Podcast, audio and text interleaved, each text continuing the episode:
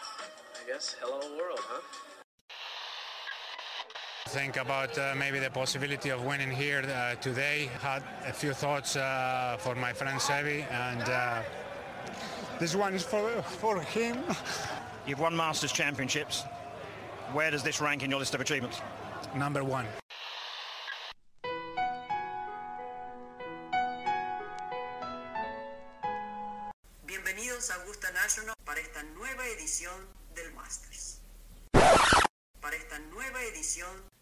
De Golf Sapiens. Hola amigos, bienvenidos al quinceavo episodio de Golf Sapiens. Eh, un programa muy especial hoy. Está con nosotros el ceviche y tuvimos la oportunidad de platicar con Isidro Benítez, profesional mexicano, por ahí ganador del Abierto de Argentina, ganador de un par de etapas de la Gira Banorte México, ganó en Puebla en su casa, eh, jugó el British Open. No tuvimos muchísimo tiempo para platicar con él porque justo está preparando para esta semana defender su título en Puebla, pero bueno, nos regaló ahí una muy buena media horita muy simpática.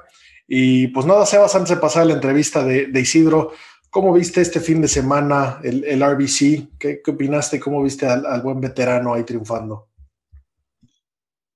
Pues, si bien el torneo estuvo un poco aburrido, eh, creo que esta es una de las historias del año, ¿no? Ver a un, veterano casi cincuentón ganar por segunda vez en la temporada. Solamente solamente dos jugadores lo han podido hacer esta temporada y son Bryson y, Stuart Sink, ¿no? Que, que, estábamos platicando fuera de micrófonos de la distancia que, trae y a sus 47 años estaba, estaba promediando arriba de 310 yardas con, con el driver, que, que a esa edad, créeme que no es fácil.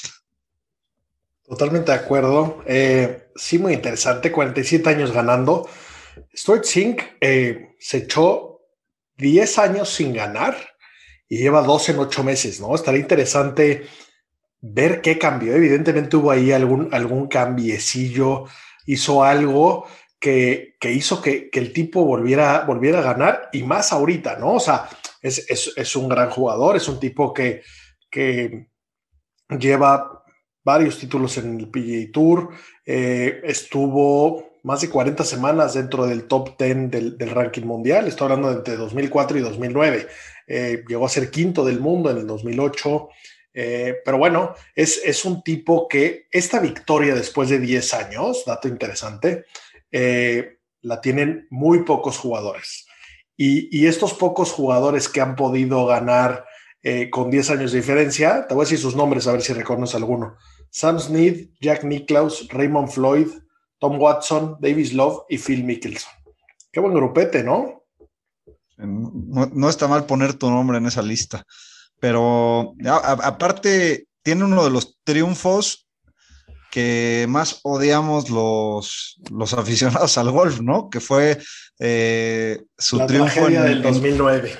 En el Open en 2009, que le gana a Tom Watson cuando yo creo que no había una persona en el mundo que prefiriera que lo ganara Stuart Ching más que su esposa y sus hijos. A que lo, y, quién sabe, porque ver a Tom Watson a sus 59 años ganar un Open hubiera sido épico, ¿no? Totalmente de acuerdo. Eh, la verdad es que obviamente súper quería jalar a Tom Watson, pero hoy en día, como bien dijiste, el torneo me pareció un poco aburrido. Ahorita entramos en más del torneo.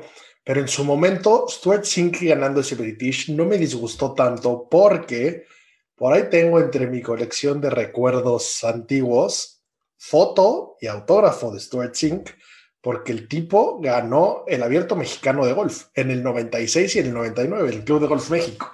Entonces, pues era de los pros que yo conocía. Eh, evidentemente no, no, no, pintaba tanto, pero, pero bueno, qué, qué bien que, que que ganó el Open, pues yo tengo mi foto con él, ¿no? Cuando, cuando era chavillo y, y qué bien que haya jugado el abierto y que lo haya ganado un par de veces. Eso, eso punto a favor. Punto en contra, tiene el tan más culero del mundo. Eh, el tipo se quita la gorra y parece eh, que, que, lo dipearon en chocolate blanco. No, no se ve bien eso. Algo muy raro pasa con su, con su bronceado. Ya subiremos una foto ahí a, a, Golf Sapiens, a, a, Instagram para que, para que lo vean. Y su hijo igual, ¿no? Traía su hijo en la bolsa con el, mismo el hijo tan. Trae el mismo tan. Vamos, que no está pelón aún. Pero chingón, chingón tener a tu, a tu hijo como Caddy. Eh, creo que lo que entiendo es que a principio de temporada el hijo pues no tenía mucho que hacer y le dijo, papá, te cadeo. Eh, Stuart Sink andaba sin Caddy, lo convenció, le dijo, sí, pero si nos va mal, te, te retiras. Juegan el primer torneo de la temporada y lo ganan, ¿no? Eh, y bueno, le ha estado cadeando en, en varios torneos y segundo win con, con, con, con su hijo en, en, la bolsa, creo que pues bastante chingón, una historia que todos quisiéramos tener en nuestro, en nuestro historial, ¿no? Ahí tener a, tener a un hijo cadeándote ha de ser una cosa bastante emocionante. Totalmente de acuerdo. Y pues bueno, entrando al torneo, eh, por ahí subimos una foto a, igual a, Instagram donde el torneo se gastó un billete en poner unas grúas para colgar una red para que Bryson de la práctica no volara todas las bolas y el tipo no se presenta. y bueno, y de, y de, los que fueron, aunque había un par de nombres interesantes, el único que medio pintó fue Morikawa, tal vez. Eh, segundo lugar del torneo, eh, quedaron Emiliano Grillo, que la verdad es que lo estaba jalando, tipo que me cae bien, tipo que me hubiera gustado mucho que ganara. Eh, por ahí lo mencionamos ahorita en la entrevista con Isidro. Eh, muchos jugadores dicen que es el que mejor le pega la bola, el, el de los mejores ball, strikers de la historia, pero bueno, el pot creo que no es su fuerte. Y Harold Varner III, tipo alegre, tipo simpático, que por ahí se ha colado varios top fives. Eh, no ha hecho mucho más, pero con su sonrisa y sus tenis Jordan y su afición a los Nintendos, pues va por, por el mundo eh, jugando bien, ¿no? Sí, que por ahí Niman le, escribía ahí que, que, le apurara, que lo estaban esperando ya para, para jugar alguno de estos juegos que, que, juegan Niman y Ortiz, y es muy, muy brother de la, de la Legión eh, Latinoamericana, ¿no? Eh, pero bueno, cambiando eso, o sea, quitando eso, el field, pues en, principio parecía, parecía muy atractivo. Eh, la mitad de los, de, del field de, de, Augusta se fue a jugar aquí al RBC y bueno, en, en, principio parecía bien. Lo que pasa es que lo que pasa es que tuvieron, la verdad que no hicieron, no hicieron mucho, o sea, fallaron el corte de nombres importantes como Paul Casey, Patrick Cantley, que se quedaron en la, en la línea que, que, me acuerdo porque los, los tenía los dos en el fantasy esta semana, me costaron un, una lana. Eh, y, y, bueno, estuvieron ahí, bueno, Abraham creo que tuvo buenos días, pero y, y en general un, un, buen torneo, no, no logró cerrar, no logró cerrar bien, pero, pero bueno, un torneo bastante decente para, para Abraham, que, que no para con la consistencia y que, bueno, que él mismo lo dice, ¿no? Que es en lo que que es en lo que más trabaja él, que es en la consistencia y, se nota, ¿no? O sea, siempre, un tipo que siempre está top 25, es difícil que, que falle los cortes y, bueno por él. De acuerdo. Y pues bueno, la verdad es que eh, en, en, el top 5, en cuarto lugar, quedó empatado Connors, que como está jugando bien. La verdad es que eh, lo, lo, he montado mucho en este éxito que ha traído, ha jugado increíble. Eh, siento que es de los que ya merece volver a ganar, entiendo que, que ya ganó una vez. Eh, y otro que, que, quedó en cuarto lugar, Maverick McNeely, un cuate que también eh, tiene un perfil interesante, no solo, pues, de repente como que tiene, tiene destellos de, de, talento, como esta vez, es un cuate que es novio de Daniel Kang, una de las superestrellas de la LPGA Tour. Y, y el otro día escuchaba en una entrevista que lo curioso que debe ser vivir con una profesional que hace lo mismo que tú, ¿no? Mucho más talentosa que tú. Ella sí es estrella, tú, evidentemente, si eres jugador del PGA Tour, eres una estrella, pero bueno, eres de los que no reconocen. Eh, por ahí mencionaba que solamente una vez en la vida les ha pasado que van a un lugar y lo reconocen a él y a ella no, que es el día favorito de su vida. Pero, pero está muy simpático cómo eh, entrenan juntos, ¿no? Su vida es muy parecida y viven muy separados pero pues habla el mismo idioma. Entonces la verdad es que este cuate me, me, cae bien, eh, le pega bonito la bola y, estoy seguro que lo vamos a estar viendo eh, muy, muy seguido porque, porque trae un mindset muy interesante y el talento pues está claro, ¿no? Ya pegándose esos top tens no, no, no dejan mucho que desear. Sí, buen, buen jugador, eh, potea muy bien, lo vimos ahí y tiene una historia familiar pues no sé si envidiable, pero, pero creo que a más, de, a más de uno le gustaría. El papá creo que es billionaire, y si no es billionaire, está cerca de. Tienen, nació, el, el señor nació en, en Pebble Beach, tienen su casa, su casa donde ahí pues el papá vive eh, en, adentro de Pebble Beach y lo vimos quedar en segundo lugar en ese torneo. Y, y bueno, lo que platicas de, de, Daniel Kang también es una historia padre. Este cuate estaba eh, un buen rato reflexionando entre volverse pro o, o irse a trabajar de, de, empresario, ¿no? Y al final se, digo, creo que, o por lo menos para mí, la, la, esa, esa, disyuntiva era muy clara qué hacer. Este, si tienes el golf, ¿por qué no lo, por qué no te vas ahí a jugar al, PJ, ¿no? Y, bueno, qué bueno por él. La verdad que está jugando bien. Y, Corey Connors, pues para mí es el, después, creo que es el swing más smooth que hemos tenido en el, en el Tour desde Freddy Couples, ¿no? Eh, justo lo he notado más eh, y, lo noté mucho el domingo. El, grupo de honor que salió en Stuart Sink y, y Morikawa. Morikawa cada vez más lo veo que sube más despacito. Evidentemente la violencia viene bajada. Y Stuart Sink, una delicia de swing, muy suave, un finish muy, muy parecido a, a dos personas, buenos jugadores, carreras largas. Jack Nicklaus y Colin Montgomery. Un finish como que con las manos muy altas, el palo casi pegándoles en las nalgas. Eh, me, me, me, gusta ver esa suavidad. Evidentemente, pues la, la distancia que promedian pues es infinita, pero bueno, vimos igual a Matsu la semana pasada en el Masters, ¿no? Que casi que se detiene totalmente arriba. Noto, noto mucho más esos swings más suaves, menos, menos agresivos que nos acostumbramos en, en la era post-Tiger y, y, pues claramente están, están dando resultados, ¿no? Entonces, eh, todas esas roturas de espalda que nos queremos poner cada vez que vamos al campo, pues claramente no, no son el resultado que vemos, sino estamos viendo que no va por ahí, ¿no? Sí, sí hay que ponerle mucha suavidad y mucho ritmo, ¿no? Ahí es donde está todo el tema. El, en este juego el ritmo es clave y para mí es una de las cosas más difíciles que, que, que tiene el golf, el, el, ritmo, hay miles de ejercicios y así, así los practiques todos los días, es complicado llegar al campo, estar bajo presión y, y ejecutar con, con, ese ritmo, ¿no? Eh, pero sí, envidiable el, el, el, swing de Corey Connors, este, le pega divino la bola, es, probablemente de los que más, de los cinco jugadores que más me gusta cómo le pegan, ¿no? Y DJ muy gris, ¿no? Sigue siendo el número uno del mundo, por ya medio se le empiezan a acercar, pero pues en el Masters ni el corte. Aquí un décimo lugar muy pinchito. Cambió el pot el domingo. Imagínate lo, lo picado y lo comprometido que estaba que el domingo cambió de pot. Sacó uno muy diferente. Eh, por ahí también les, les, subiremos la foto. Eh, es, un prototipo TaylorMade Bandon One con una varilla blanca como aquella que trajo Ricky Fowler un rato. Se parece muchísimo al, al eh, Scotty Cameron de JT, que es como, como un mallet, pero como con las dos patitas largas. Tommy Fleetwood también lo trae en la bolsa, pero bueno, como que, como que gris, como que sin ganas, como que le, le, le faltó poncha al torneo, le faltó poncha al fin de semana, le faltó acción y emoción, ¿no?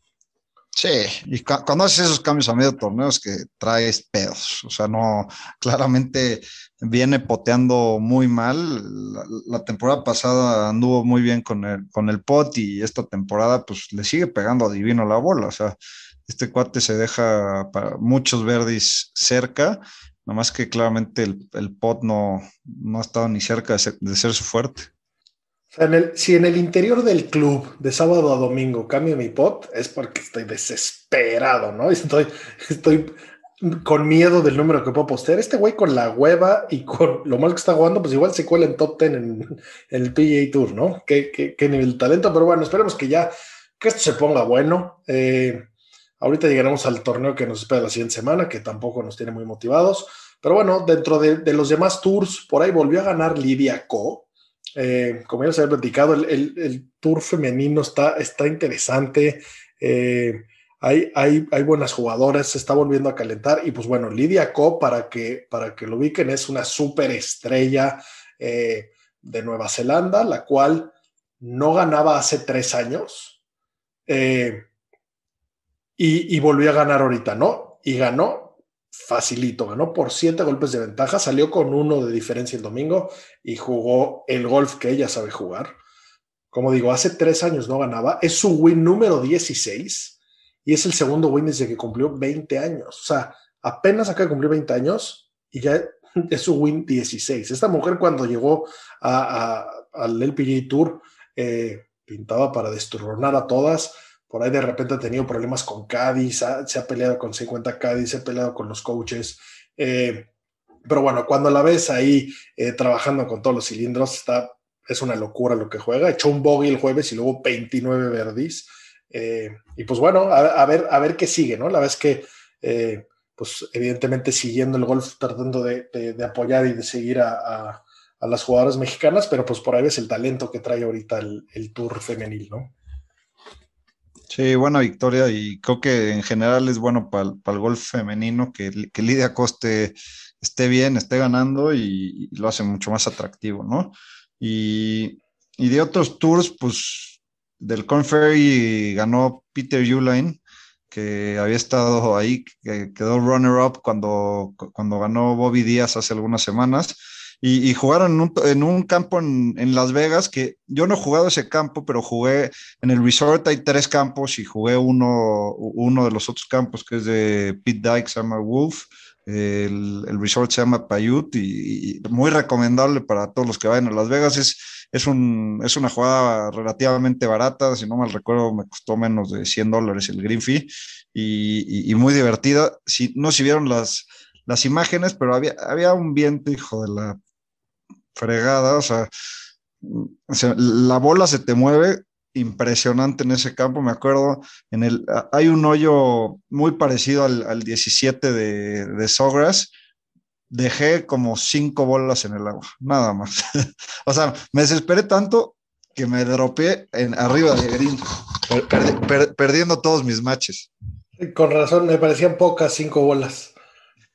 Algo así tenía que haber pasado. Ese, Peter Uline es, es un jugadorazo. Ya ha tenido su tarjeta en el Tour varias veces. Ha dado mucha lata en el Tour. Como ya lo platicamos hace, hace un par de semanas, su papá era el CEO de Acushnet, la marca dueña de Tiles, de Foodjoy.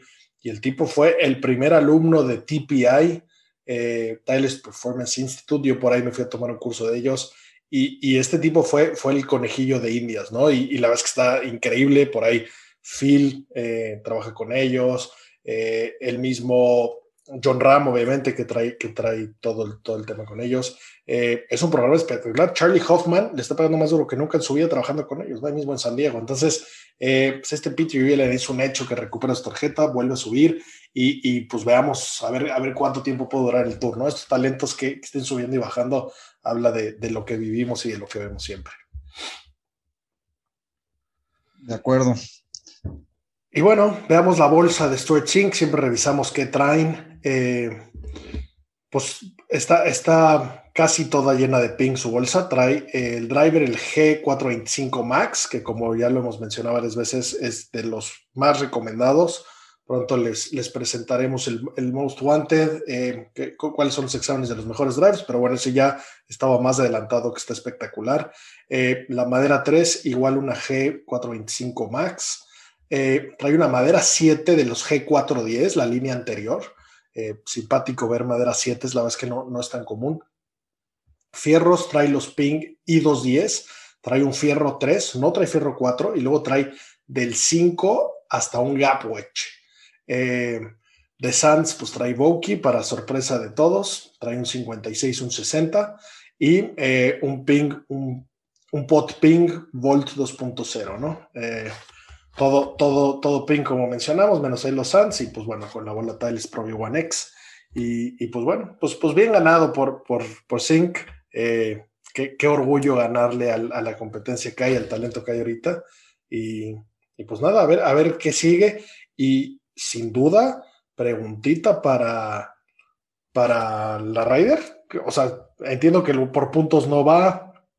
Y los Captain's Peak tampoco pinta mucho, pero pero bueno, tiene, tiene suficientes cartas para ponerse en la mesa y decir, oye, yo me quiero colar por ahí, ¿no? Tengo, tengo colmillo y traigo los títulos. Sí, se la va a poner difícil a su, sea, al capitán que es Steve Stricker, este, se la va a poner complicada. Eh, yo la verdad no creo que lo vayan a, a, piquear. Creo que la baraja de jugadores de Estados Unidos está demasiado amplia y, buena. Lo vería complicado, aunque pues, con dos wins en una temporada, pues tienes, tiene con qué, ¿no? Y bueno, y pues justo hablando de Steve Stricker, pues acaba de ganar, ¿no? También esta semana ganó el Champ Classic eh, por uno, se puso ahí eh, muy caliente y, pues qué rico llegar a ser eh, a tu año que te toca de capitán jugando bien, ¿no? Y con triunfos y, pues en, el lugar que estás y, no solo entiendo que, que, seas el capitán de una Raider es, es un tema 100% de honor y de, y de, y de carrera y de currículum y de pasado, pero pues llegar fino, eh, pues qué maravilla, ¿no? Bien, por él, va a estar, va a estar muy divertido, qué, qué emocionado estoy este año de la Ryder, eh, va, va, a ser la locura. Sí, de acuerdo. Probablemente tengamos los dos mejores equipos de la, de la historia, ¿no? Tanto el equipo eh, de Estados Unidos como, como el de Europa se, ven, se ven durísimos, ¿no? O sea, con jugadores muy duros de, los dos lados. Creo que Estados Unidos sin duda llega como el favorito, pero ya sabemos cómo juegan los europeos. Mi, billetera se ha visto beneficiada, por lo menos en la, en la última. El pagador está enfrente de mí en la computadora, o sea que vamos a ver cómo se pone esto. Muy bien, pues bueno, pues vamos, vamos a, la, plática con Isidro Benítez, que, estuvo muy divertida y, siempre un placer oír de, profesionales que están jugando eh, los tours de verdad y, que nos ayuden a dimensionar lo difícil que está este asunto.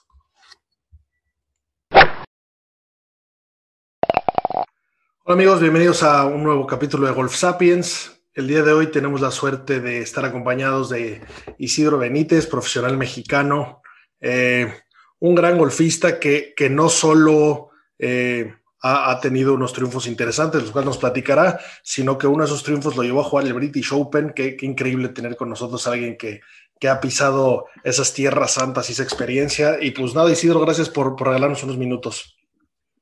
Muchas gracias a ustedes por invitarme. La verdad, muy contento y pues, agradecido por tomarme en cuenta. Isidro, eh, ¿Cómo estás? primero que nada, gracias por, por aceptar la invitación y después, pues quiero o que, queríamos que nos cuentes un poco de, tu experiencia, no solo del British, eh, tu experiencia en, el golf. Eh, eres un cuate que lleva jugando mil años. Si, si, no mal entiendo, eres del, campestre de, de Puebla. Y, y, bueno, cuéntanos un poquito la experiencia, cómo arrancaste, eh, si quieres, en dos minutos eso y, luego pasamos a lo siguiente, ¿va? Sí, no, pues aquí, este, aquí tienen su casa en Puebla. La verdad es que llevo jugando golf toda mi vida aquí, desde los cinco años. Fue todas las giras, todos los nacionales, eh, todo. Y, pues poco a poco fue creciendo mi carrera. Desde chiquito pues, tenía las cosas muy claras que, que siempre han sido pues, llegar al PGA Tour y ser el mejor golfista del mundo. Y desde ahí vengo trabajando muy duro. La verdad, las cosas han ido muy bien. Obviamente, pues con altibajos, como todo. Y pues la verdad es que yo empecé a picar el gol, en el golf muy cañón como a los 12, 13 años que empezaron a hacer muchas rondas seguidas bajo par y todo eso. Y la verdad es que ahí fue cuando en verdad me piqué. Y pues de ahí, pues todo bien. La verdad es que todo va muy bien. Y pues echándole muchas ganas. Tienes 22 años, ¿es correcto ese dato, Isidro? Sí, sí, sí, así es. Está cañón. Te, saltaste, te saltaste college, ¿no? ¿Fuiste directo a, profesional? Sí, tenía algunas ofertas para irme a college, eh, pero como que no estaba muy convencido. Yo siempre fui de la idea de si me iba a college, irme al mejor college que pudiera, así me costara mucho trabajo jugar, pero pues empecé a jugar muy bien, la verdad me sentía muy sólido, mi último año de amateur fue muy, muy bueno. Y entonces decidí hacerme profesional, justo empezó la gira aquí profesional de México, que la verdad está muy bien estructurada y, y pues las bolsas son muy buenas y el, el, nivel es muy bueno, entonces dije, pues ¿por qué no me arranco de una vez de pro, empecé a jugar Q-Schools del, del web, de, bueno, del Conferri ahora, del Latinoamérica y, y desde ahí, pues te digo que todo se fue dando bastante bien. Oye, buenísimo, Ciro. Pues bueno, antes que nada, 22 años, como lo mencionamos, eh, irreal que, que, a esa edad ya, ya estés jugando lo que estás jugando y, y, y que hayas ya ganado lo que has ganado. Eh, y bueno, y por otro lado, eres jugador zurdo. La verdad es que no, no hay muchos zurdos en, en la vida diaria. Hay varios zurdos que, que, llevan unas cuantas chaquetas verdes. No vaya a ser que se te pegue una cuando te des una vuelta por ahí. Pero, pero no eso, ¿eso crees que te da ventaja, desventaja? Háblame de, de cómo ves esa parte tú. Yo no creo que pues, haya ventaja o desventaja. Yo lo único que puedo decir es lo difícil que es, bueno, a un nivel más amateur, lo difícil que es encontrar palos de golf. Es la verdad frustrante. Yo, para mí, una tienda de golf a los 12 años era Disney. Entonces, yo entraba con toda la emoción del mundo y veía cuatro pots Decía, no, no, no puede ser. Cuatro pots, todos 35 pulgadas, no me quedaba ni uno. Entonces, y, y un set. y un set eh, de una marca 2-3 y viejo. O sea, entonces, pues frustrante, es frustrante.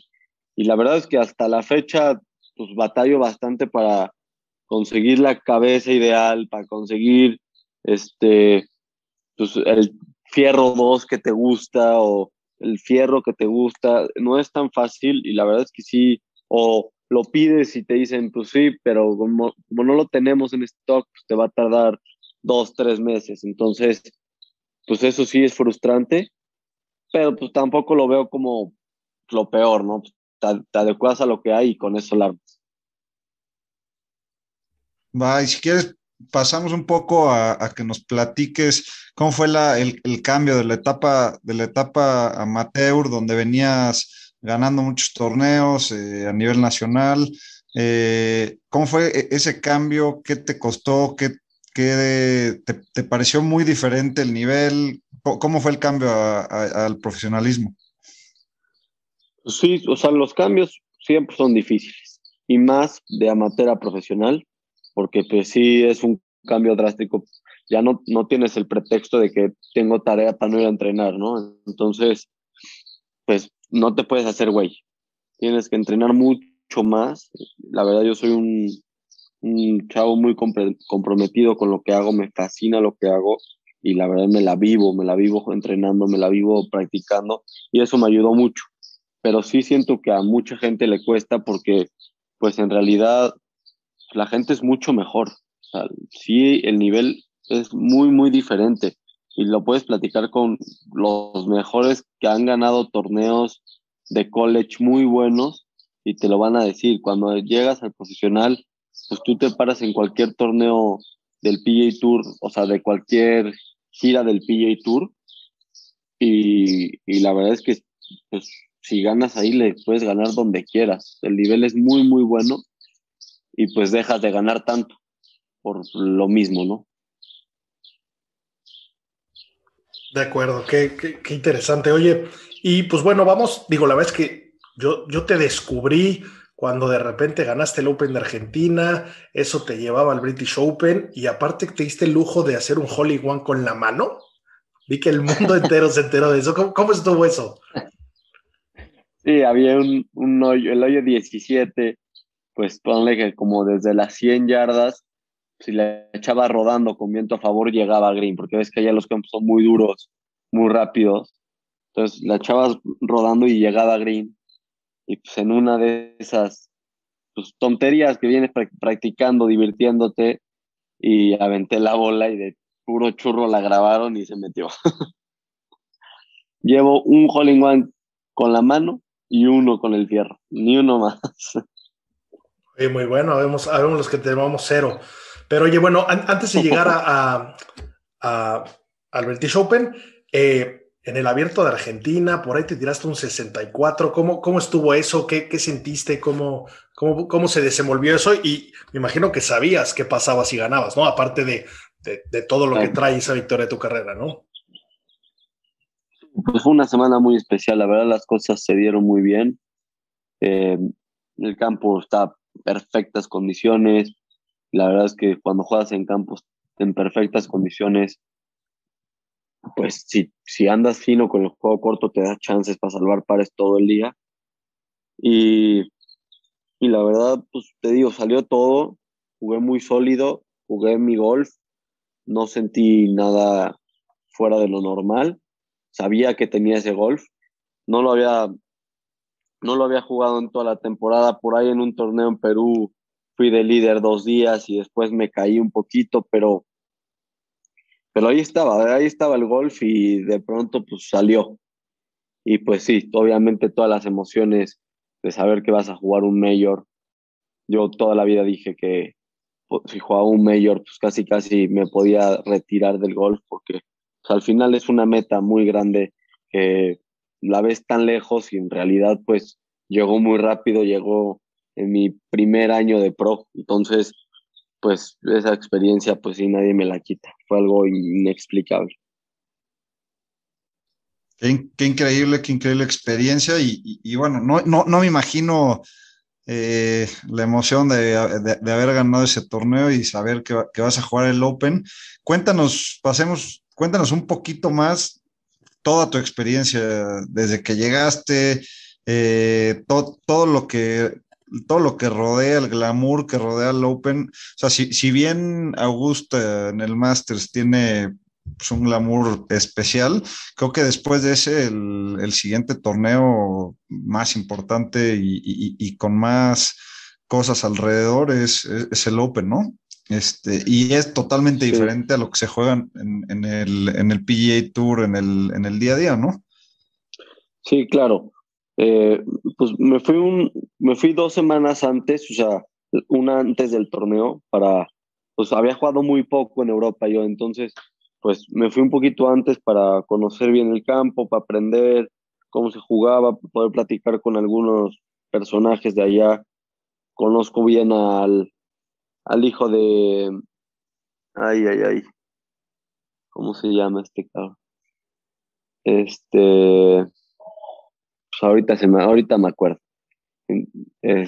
y pues bueno, ¿qué te puedo contar? Estuve ahí unos días antes, llegaron, yo vi cómo iban llegando todos los mejores jugadores del mundo. Este, tuve la chance de platicar un buen rato con Rory McElroy, que pues, para mí es mi jugador favorito después de Tiger Woods. Y, y pues la semana fue increíble, obviamente pues no duró todo lo que queríamos, pero... Estuviste cerca. Sí, sí, jugué, jugué muy bien, jugué muy, muy sólido. De hecho, jugué, el primer día jugué una de las mejores rondas de golf que he jugado, yo creo. Pero, pues, pues ahora sí que la mala suerte del principiante, ¿no? Eh, hice tiros buenísimos que no quedaban en el lugar donde yo quería que quedaran. Eh, cerré, cerré muy, muy mal. Cerré pegué un tiro en el hoyo 15 que creo que fue el que me terminó de hundir. Venía Ben, venía muy bien, venía pues, pues, haciendo el corte fácil y en el 15 pegué una de a 130 yardas con el pitching, que es mi mejor palo.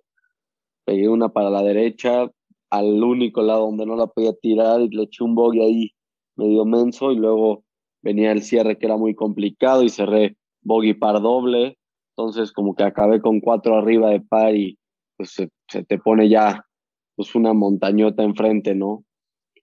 Con campos de golf tan difíciles que si fallas un drive siete yardas a la izquierda, está injugable. Literal, no. Primero encuéntrale y luego vemos qué pasa.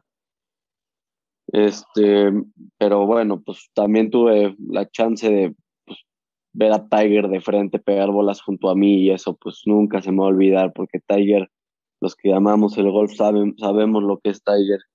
La gente, Rory McIlroy se le quita de enfrente para que pase Tiger. Es algo impresionante. Y pues, pues puras cosas positivas, puras, puras cosas positivas, pero pues, pues me pude dar cuenta muy bien que, que puedo jugar ahí, ¿no? Que, que no es inalcanzable, que no, que no es algo que no vaya a pasar. estoy seguro que voy a llegar al PA Tour y, y tarde o temprano voy a llegar. Solo es trabajar muy, muy fuerte, seguir trabajando, seguir confiando y tarde o temprano va a llegar. De eso, de eso no hay duda. Oye, y es, ¿Cómo fue esa experiencia de ya estando ahí? Digo, qué bien que te fuiste tiempo antes. Eh, como bien dices, es, es casi que otro juego, ¿no? Estamos acostumbrados a tirar las bolas a la bandera y aquí casi que hay que ver las caídas de los fairways eh, para los segundos tiros, lo que sea. Pero ¿cómo, cómo te trataba la gente de cara a los chavillos? Eh, ¿Te pedían autógrafos? ¿Estás acostumbrado? De repente no te decían, oye, ¿tú dónde vas? No, pues soy jugador, pero pues eres un niño. y O sea, ¿cómo, cómo, está esa parte? ¿Cómo, cómo, cómo lo viviste? Sí, la gente en Europa ama el golf, o sea, ama, ama el golf. Entonces, en realidad, lo que todos me decían ahí en el club, porque pues me hice muy amigo de todos los del club, porque llegué un poquito antes y el campo estaba pues, completamente cerrado, nada más pues, estaba yo solito. Y me hice muy amigo de ellos y me decían, es que aquí la gente no es como en Estados Unidos, aquí la gente ama el golf. O sea, no, aquí no van a ir a ver a Rory, bueno, a Rory pues sí porque es de Irlanda, pero Aquí no van a ir a ver a Dustin Johnson si va a cuatro arriba de par. No, no se van a parar a, verlo porque no, no les interesa ver a la persona, les interesa ver buen golf. Me decían, oye, pues es que si tú te caes de la cama y empiezas a ver y ver y ver y ver, pues te va a caer la gente porque la gente ama ver buen golf, no ama a los personajes. Y eso me, me impactó. La verdad es que, pues claro, con Tiger, pues Tiger es Tiger. Tiger es punto ahí aparte. Pero, pues sí era cierto, la gente de repente se paraba en mi grupo y nos seguía tres hoyos y decías, oye, pero pues si Tiger va dos grupos adelante, ¿qué haces viéndome a mí? Entonces, pues un poco por ahí, y eso me gustó mucho del golpe allá, pero también lo difícil que es, lo poco acostumbrados que estamos de jugar aquí, pues sí, sí tiene su dificultad, ¿no? Sí es el campo de golf más difícil que he jugado en mi vida, las condiciones son bien difíciles. Iba jugando con un español, Adriano Tagui, me tocó jugar con él. Y él, yo iba con cuatro chamarras y el otro con nada. Una playera y listo, comodísimo. Yo iba batallando todo el tiempo y él comodísimo. Empezaba a llover y ni el paraguas acaba, ya sabes. Y yo ahí con paraguas, ropa de lluvia, guantes de frío. Pues sí, una, es muy, muy, muy, muy complicado, la verdad pero muy padre, muy entretenido. Son, son, cosas a las que no estamos acostumbrados como mexicanos, ¿no? No tenemos sus climas extremos, no estamos acostumbrados a jugar así, pero, pero bueno, la verdad que yo me acuerdo perfecto de ese, de ese torneo. Yo te había visto en, en, algún torneo en Puebla, amateur, donde yo había ido a, dar pena y tú habías ganado, creo que en la vista, eh, habías ganado el, eh, la división de campeonato. Eh, y me acordaba, me acordaba de ti y me acuerdo perfecto de, estar siguiendo en ese Open y me acuerdo jugaste súper bien y estuviste con, te tocaron condiciones duras y estuviste a la altura. Pues creo que demuestra, demuestra que, que estás ahí, o sea, que no, que tienes el golf. Y te quería preguntar, ¿qué, ¿qué, te impresionó más? ¿Te impresionó alguien en especial viéndolos pegar en la práctica? O sea, que de repente, no sé, alguien que no te llamaba mucho la atención, lo viste pegar bolas y dijiste, a ver, este, este güey tiene algo especial. Mira, tuve la suerte de pegar bolas con Rory, él y yo solos en la práctica porque fue una semana antes y no había llegado nadie más que él y yo y la verdad es que le daba el fierro y decía, ok, o sea, nada espectacular, pero sí cuando sacó el drive, sí, o sea, dejé de pegar bolas, dejé de pegar bolas y pues sí, sí te quedas, oye, ¿cómo? ¿Cómo le hiciste para pegar esa bala? O sea, impresionante. Y ahí yo nunca había jugado con Abraham Anser, jugué con él las tres rondas de práctica que hice y y la verdad es que qué forma de aprovechar. Yo, yo me considero un, uno, una persona muy buena para el juego corto y pues Abraham sí me dio un par de tipsillos por ahí, sí, sí hacen la diferencia. Este, jugué una ronda de práctica con Emiliano Grillo y la verdad yo no sabía, es, me decía Abraham, es que para mí es el mejor ball striker del tour, o sea, o sea, ¿cómo? Pero el mejor, sí, sí, el mejor sin duda, y pues sí, la verdad le pega impresionante, nada más que no la mete ni por error el pobre. Pero. Sí, e- e- eso pero- lo, lo dicen también los de su generación, Speed y JT. Sí. O sea, es, es conocido por ser buen ball striker. Sí, no, no, no, le pega impresionante. Y pues ahí va cuando se le calienta tantito el pot, pues como la semana pasada, queda el segundo ahí, se acomoda. Y, y pues sí, la verdad es que todos te impresionan más que nada la actitud. La actitud me impresionó mucho.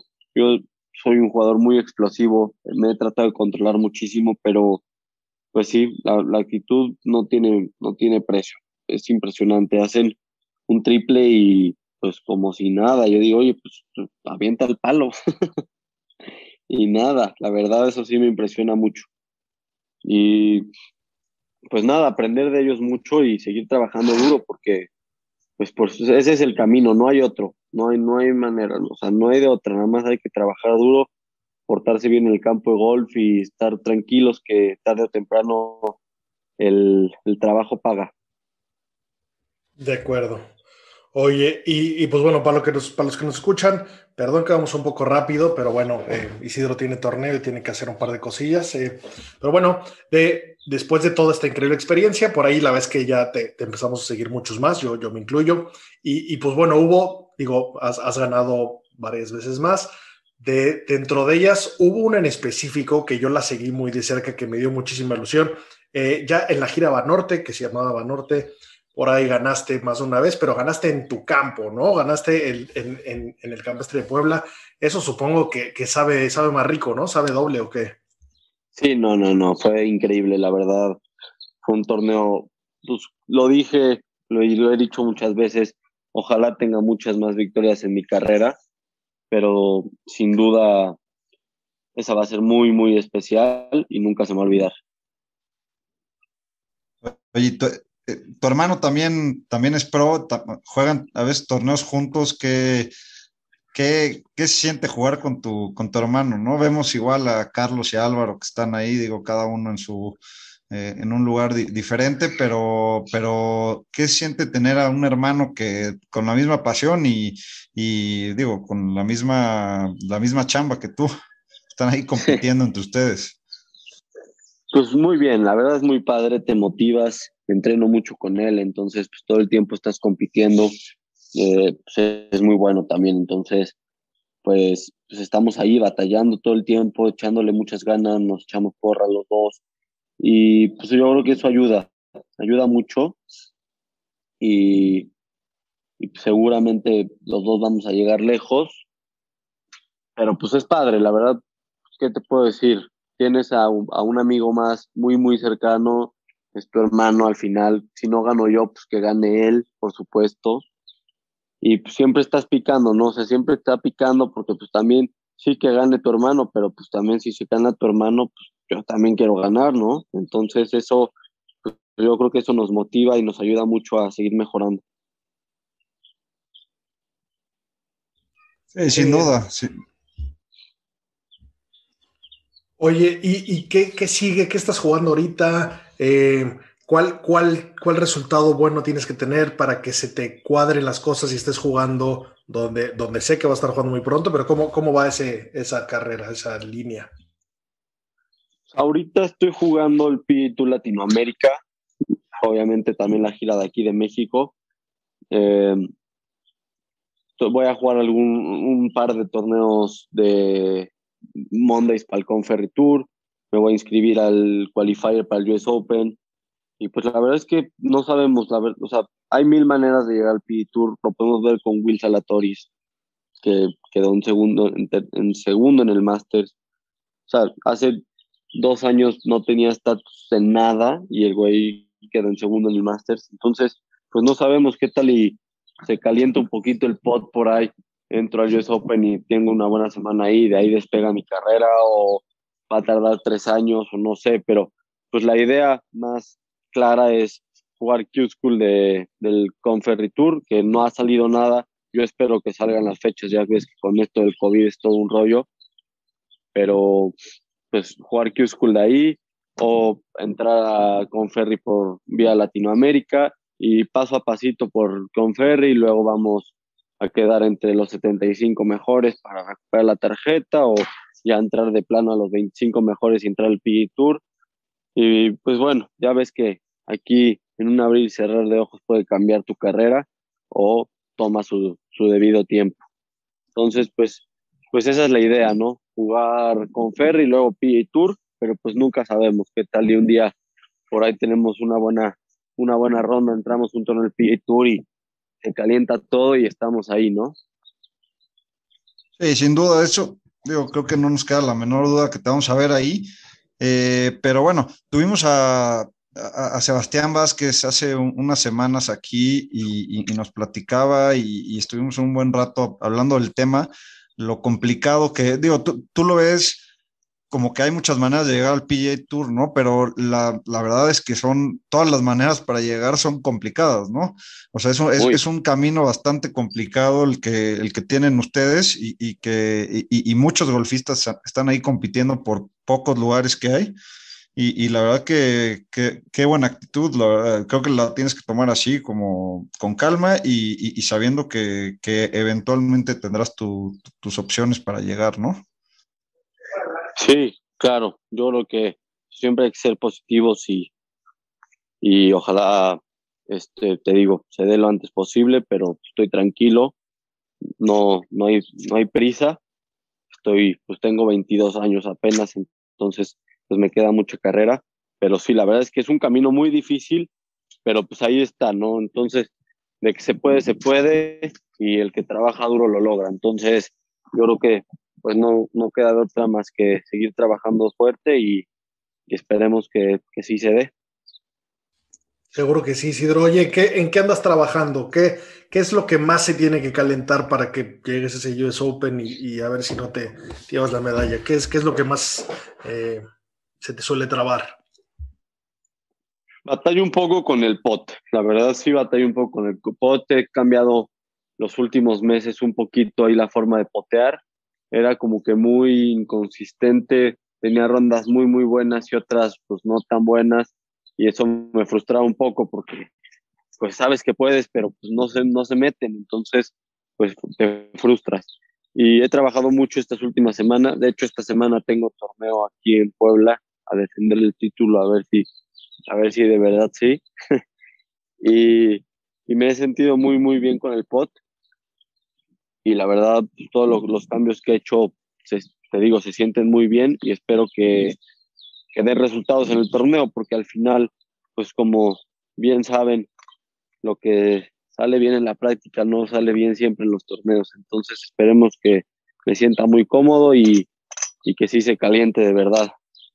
Seguro que sí. Y, y, bueno, ya no te queremos quitar más, más el tiempo. Última, última pregunta. Pues, llevas me imagino que te echaste muy buen rato con el mismo coach de chiquito, no sé si has cambiado, ha habido algún cambio ahí en, tu equipo de trabajo o no, o, eres como Abraham que no tienes swing coach o cómo es tu dinámica. No, sí, yo trabajo con Adrián Senderos eh, aquí en Puebla.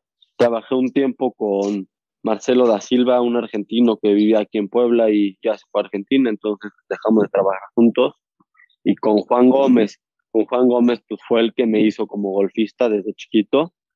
Y, y te digo, pues solo he tenido esos tres coaches, nunca he trabajado con ninguno más. Y ahorita llevo como unos tres, cuatro años con Adrián.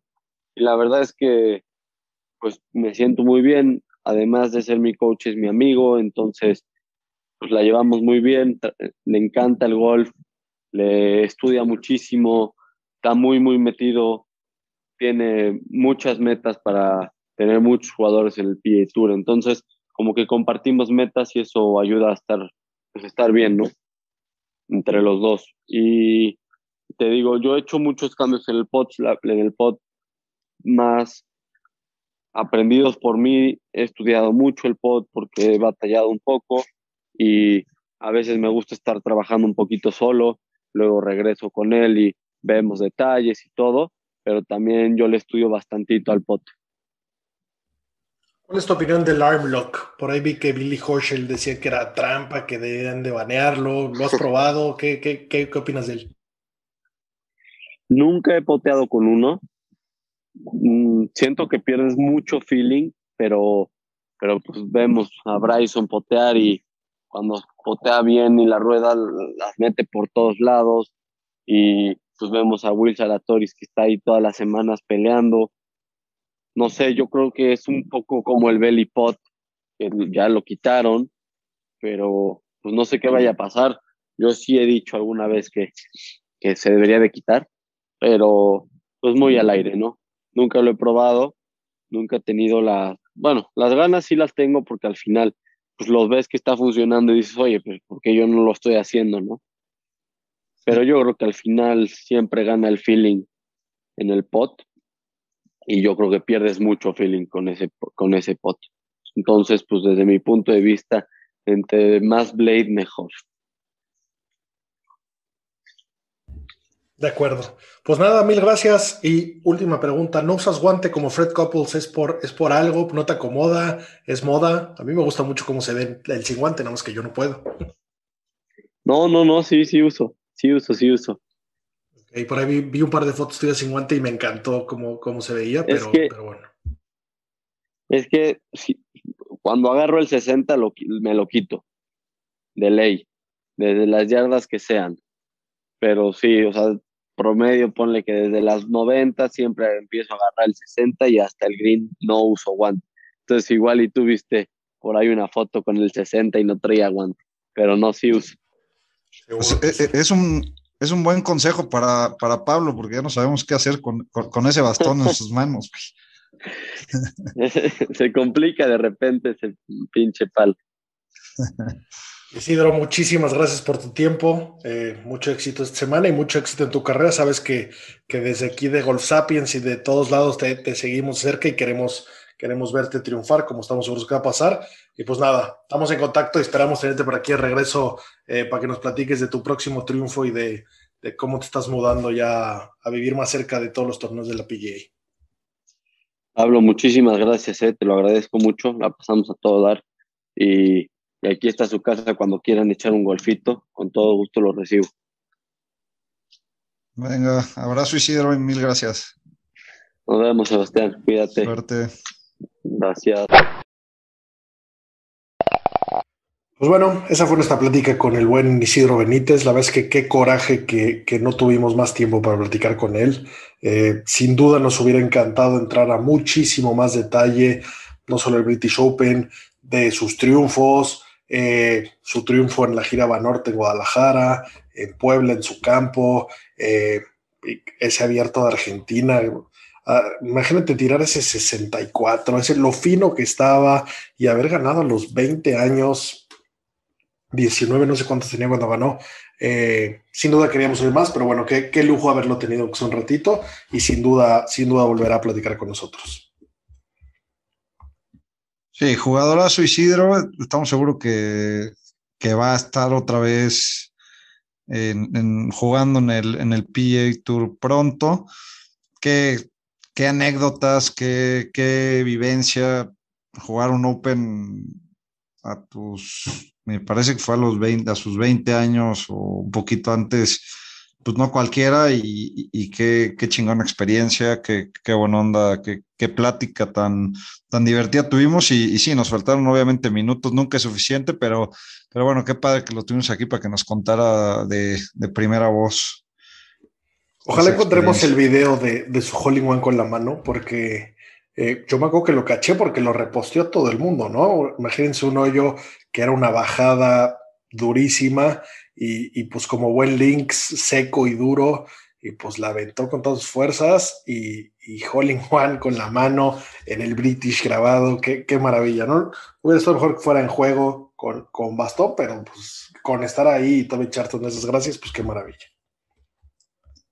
Sí, bueno, eh, complicado todo lo que, lo que pasan los golfistas para llegar a, jugar en el PGA Tour, que es el sueño de todos. Este, Isidro, pues creo que la la tomando con muy buena filosofía, eh, poco a poco y trabajando, trabajando duro y, bueno, sabe que va a estar ahí pronto, ¿no? Lo que pasa es que sí, sí es un camino difícil eh, y, lo hemos visto en varios de los, de los jugadores que, que, tienen éxito de amateur o en sus primeros torneos como profesional, lo, lo complicado que es llegar después a, a, estar y ya que, ya que llegas, mantenerte es otro, es el siguiente paso, pero también es complicadísimo.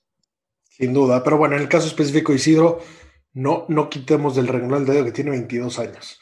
Ya tiene, ya tiene una increíble carrera y, y sigue siendo muy joven, ¿no? Entonces, eh, le falta mucho tiempo, ¿no? No, no debe de, presionarse ni él ni su equipo en que ya debería estar hoy en PGA Tour porque, porque todavía queda mucho tiempo y esa madurez pesa muchísimo, ¿no? Y si no, pregúntenle a Stuart Zink que, que, la madurez ayuda y que, y que poco a poco va, va a ir cuadrando y el talento está claro que está, ¿no? Entonces nada más es alinear bien las fichas.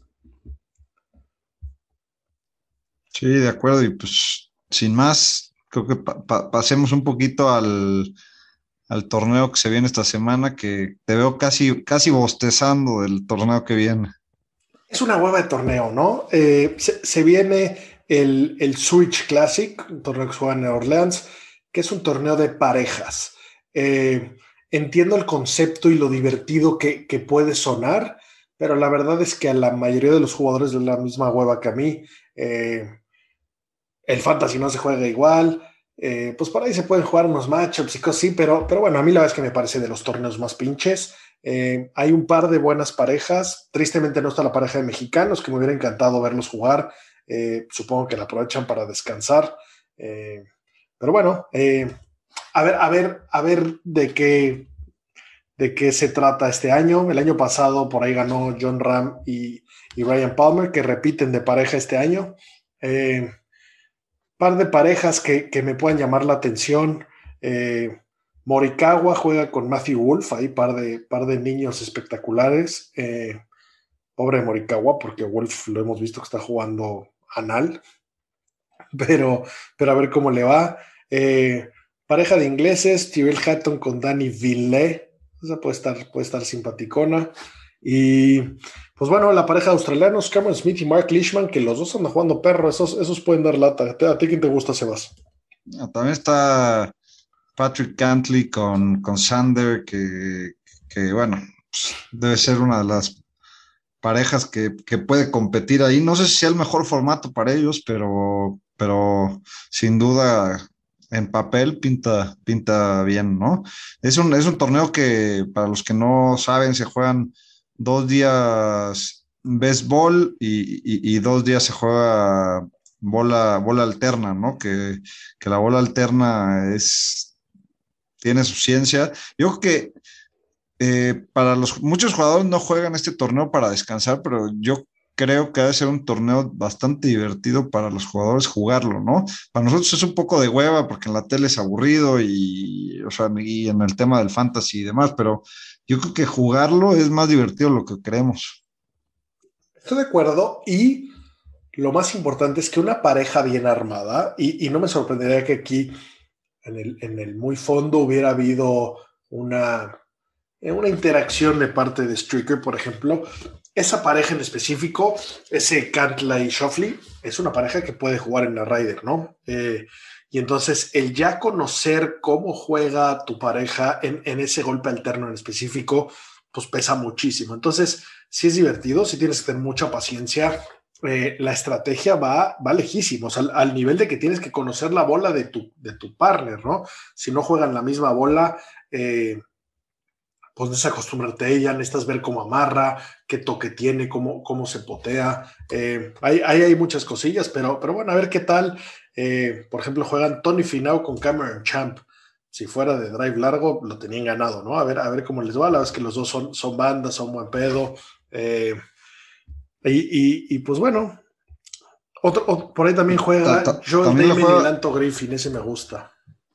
Sí, buenos jugadores y, interesante la pareja de Hovland con Christopher Ventura, ¿no? Que Christopher Ventura es eh, mitad poblano y, bueno, la otra mitad es noruego, entonces se ve que ahí el, noruego Hovland le está dando su. Bueno, que los dos son, son rookies, ¿no? Los dos.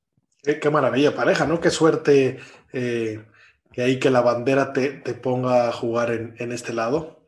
Eh, y bueno, un poco, un poco hablando de momios, para, para aquellos que quieran jugar, eh, vale, vale la pena poner, ponerles nombre y, número. Esa que mencionaste, por ejemplo, de, de Hovland y Ventura, paga más 3.400. O sea, eso básicamente es 34 a 1. Si por ahí prensas esa, pues está, están bonitos esos momios. Eh, Billy Horschel con Sam Burns pagan 20 a 1. Chris Kirk, que ha jugado espectacular con Brenton Dodd, con Brendan Todd también 20 a 1. Y pues bueno, los favoritos son Ryan Palmer y John Ram, campeones defensores, pagan 7 a 1. Y Sander Shuffley y Patrick Cantley 7 a 1 también. De acuerdo, y vemos a, Rose con Stenson, ¿no? Esa pareja mítica de, de Ryder eh, jugando juntos otra vez. ninguno está jugando bien, pero. Bueno, Rose jugó espectacular al principio del Masters, ¿no? Stenson sí. Entonces espero que su madera 3. Sí, ha tenido una mala temporada también, Rose, ¿no? Muy, muy, una racha muy larga, muy mala, ¿no? Creo que el último que ganó fue Tory Pines, ¿no? Cuando estrenó sus Honma hace varios años ya.